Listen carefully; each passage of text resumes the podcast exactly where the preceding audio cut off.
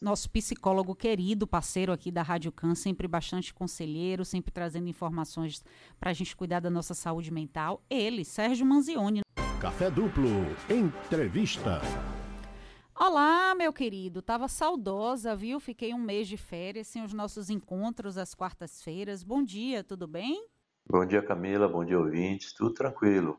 A gente hoje vai abrir espaço aqui para a interação do Sérgio com os nossos ouvintes. E a gente já vai começar com um ouvinte que ele diz o seguinte para a gente: Desde que o pai faleceu, a mãe entrou em uma tristeza profunda, parou de se cuidar, passa horas vendo televisão no quarto e ainda esquece de coisas importantes. Já se vão dois anos e parece que o luto dela não passa. Estou preocupado com a saúde mental. Como posso ajudar? Sempre uma situação difícil o luto Sempre que uma pessoa querida deixa o convívio, a gente tem essa dificuldade de aceitar a nova realidade.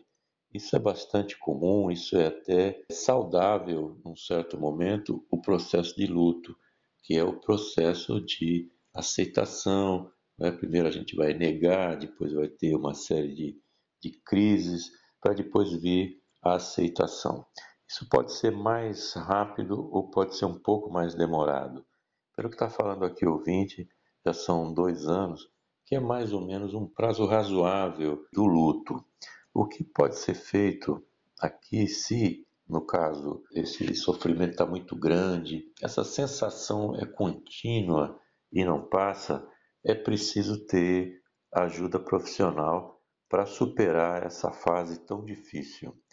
E aí, ajuda profissional, estou falando de psicólogo, e, se for o caso, psiquiatra para ter algum tipo de medicação de suporte. O que também é preciso acontecer não é? é de que a pessoa que perdeu, que está sofrendo muito com essa situação, ela precisa, num determinado momento, se permitir ser feliz novamente. Porque às vezes existe até uma cultura sobre isso, de que se a pessoa não sofrer, é porque ela não amava aquela pessoa que se foi. Pode se sentir até culpada de estar alegre e, e não como se isso fosse uma traição à pessoa que morreu. E o amor não é medido pelo sofrimento, ele é medido sim pelas coisas que aconteceram, pela história e por tudo de bom que se passou. Então também a pessoa, num determinado momento, ela precisa novamente se permitir ser feliz, assistir a um programa de televisão, um filme, dar risada e, e poder dançar novamente, continuar a vida. A vida continua, a vida é um fluxo contínuo para frente e deve ser vivida. Então, o sofrimento é natural nessa fase de luto, mas tem uma hora que isso aí tem que ser superado e tem que ir para frente. Se ela não está conseguindo superar, então é necessário ajuda aí nesse processo. A psicologia explica o fanatismo religioso? Esse fanatismo pode ser contornado com ajuda psicológica? Meu irmão entrou para uma igreja depois da pandemia e tem repetido coisas que destoam né, da religiosidade saudável. Olha, o fanatismo religioso foi até um tema nosso aqui há um tempão atrás. Mas, sim, ele, é, ele é explicável. Né? É algo que a pessoa começa a acreditar de uma forma é, cega e que não leva em consideração é, as evidências mais claras, passa por cima das explicações mais uh, lógicas e passa a acreditar sim num conjunto de valores, num conjunto de, de crenças mesmo, da qual tem uma explicação, mas que essa explicação pode ser muito distante da realidade e pode ser distante até do, do bom senso, vamos chamar assim. Isso acontece muito com as seitas também, que existem aqueles líderes religiosos, e tem um, um famoso caso do, do Jim Jones, que ele acabou convencendo todo mundo a cometer um suicídio coletivo e ele também depois se suicidou. Então, esse chega ao extremo, chega tanto que a pessoa é capaz de se suicidar porque um líder religioso está mandando. Então é preciso tomar muito cuidado quando se segue alguém cegamente, quando se acredita que uma pessoa é um líder supremo, é alguém que sabe o caminho, é alguém que indica a direção, tipo um salvador da pátria também, e que pode ajudar e que tem a saída, que é a única pessoa que sabe o que está fazendo, isso é um perigo grande, porque entra-se num processo de alienação e não consegue mais enxergar a realidade como ela é, mas é uma realidade transformada, uma realidade necessária para agradar um grupo e principalmente para agradar o líder, porque o liderado ele passa a não pensar mais é, logicamente, ele passa simplesmente a aceitar o, que o líder fala. E pior é que ele começa a criar, né, o liderado, esse que o, fanático sempre lhe vai dar uma explicação aceitável para seja lá o que for que o líder faça. Pode ser uma besteira enorme, mas ele sempre vai dizer: não, ele sabe o que está fazendo, o líder conhece, existe um, uma pressão externa, sempre aceitas e os fanatismos existe um, um inimigo é, comum, um inimigo externo, algo que está aí atormentando, algo que vai trazer um grande mal para as pessoas e que aquele grupo é como se fosse um grupo abençoado, um grupo ungido, um grupo que foi escolhido por, pelas forças divinas para ter a clareza de interpretar o mundo.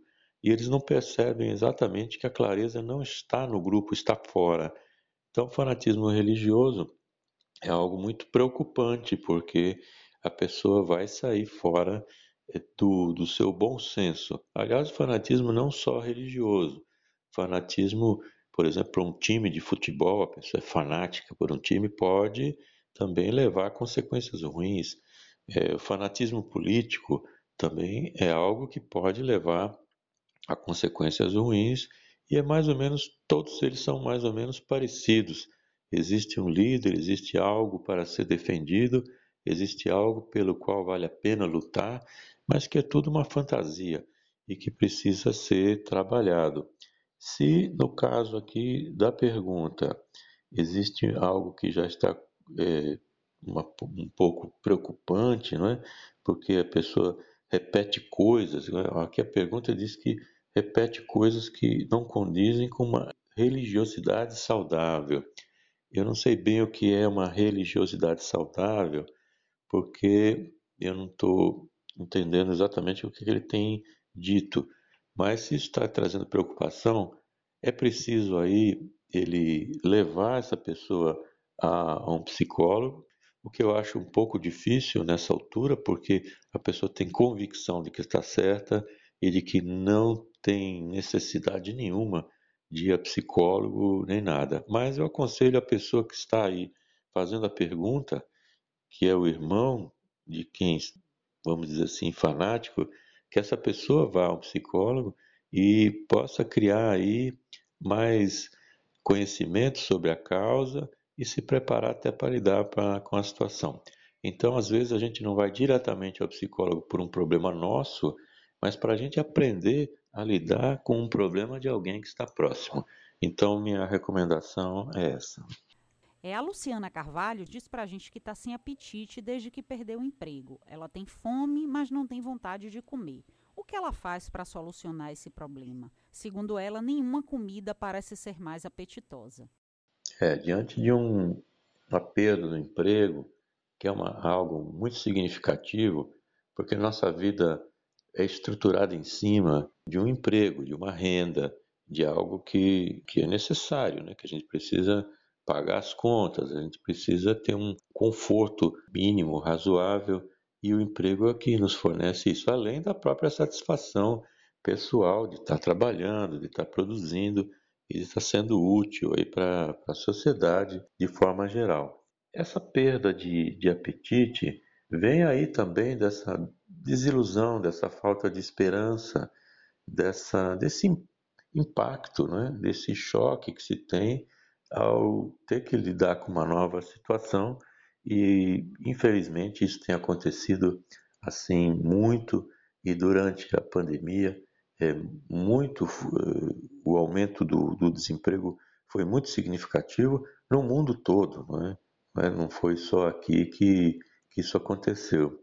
No caso do Brasil, esse desemprego já vinha acontecendo antes da pandemia e ficou pior depois do que começou esse processo todo que prejudica tudo, porque o vírus é um vírus que ele contamina tudo. O vírus contamina as pessoas, contamina a economia, ele contamina tudo, ele é destruidor mesmo de uma forma geral, não só diretamente, mas indiretamente ele traz também muitos problemas.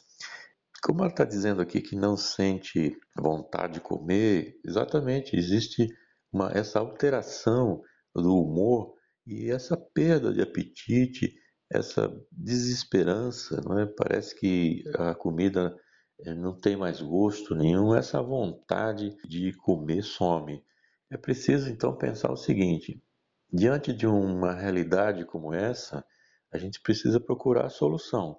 Então o problema já está feito, o problema é esse, é o desemprego, é algo que está aí já colocado. Mas a gente precisa seguir em frente, seja lá como for, e precisa seguir em frente pedindo é, emprego, mandando os currículos, avisando as pessoas que, que precisa trabalhar, correndo atrás. Eu sei que é difícil, a situação atual é complicada, ou então gerando uma renda é, diferente. Muita gente aí tinha empregos formais, etc., e passou a, a fazer brigadeiro para vender, está se virando, tem que ter uma renda, tem que fazer algo para poder seguir em frente. No caso aqui, se essa perda de apetite, se essa vontade, não só de comer, mas essa vontade de viver, essa vontade de, de ir para frente, de procurar alternativas, se isso tudo ficar muito acentuado, muito grave, precisa também procurar ajuda, porque às vezes a gente não consegue sair das coisas sozinho. Então precisa procurar ajuda alguém que oriente, alguém que possa dizer até como organizar essa situação, não só da parte física, né, mas também a emocional. Então, a entrada aí de um psicólogo é interessante para que se possa pelo menos ter uma conversa, né, poder desabafar, poder contar os problemas e também poder ter uma orientação psicológica para lidar com essa situação que é difícil, sim, mas tem que ir em frente e tem que superar. A gente está chegando no finalzinho do programa. Sérgio Manzioni, nosso psicólogo parceiro das quartas-feiras. Quem ouviu aqui o Café Duplo e quer saber um pouquinho mais sobre o seu trabalho, te localizar, onde é que escuta o material que você disponibiliza, onde é que te encontra? Eu sempre faço um convite para visitar meu site, que é o www.sergiomanzione.com.br. Manzione é M-A-N-Z-I-O-N-E. E também o meu podcast, é o Psicologia Cotidiana, ou então é só procurar Sérgio Manzione nos principais aplicativos. Aí o podcast é gratuito, existem lá mais de 100 temas diferentes, são mais de 350 perguntas respondidas ao longo desse tempo todo, e a ideia dele é que as pessoas possam consultá-lo em algum desses temas e que possa ser útil para a pessoa ou para alguém que ela conheça, alguma situação que ela está vivendo, ela ou alguém. Então eu faço esse convite, nas redes sociais também estou com uma arroba psicomanzione. Muito obrigado aí sempre pelo espaço aqui para a gente tratar desses temas tão importantes. Eu agradeço sempre a, a colaboração que a gente tem e muito obrigado e boa semana para todos.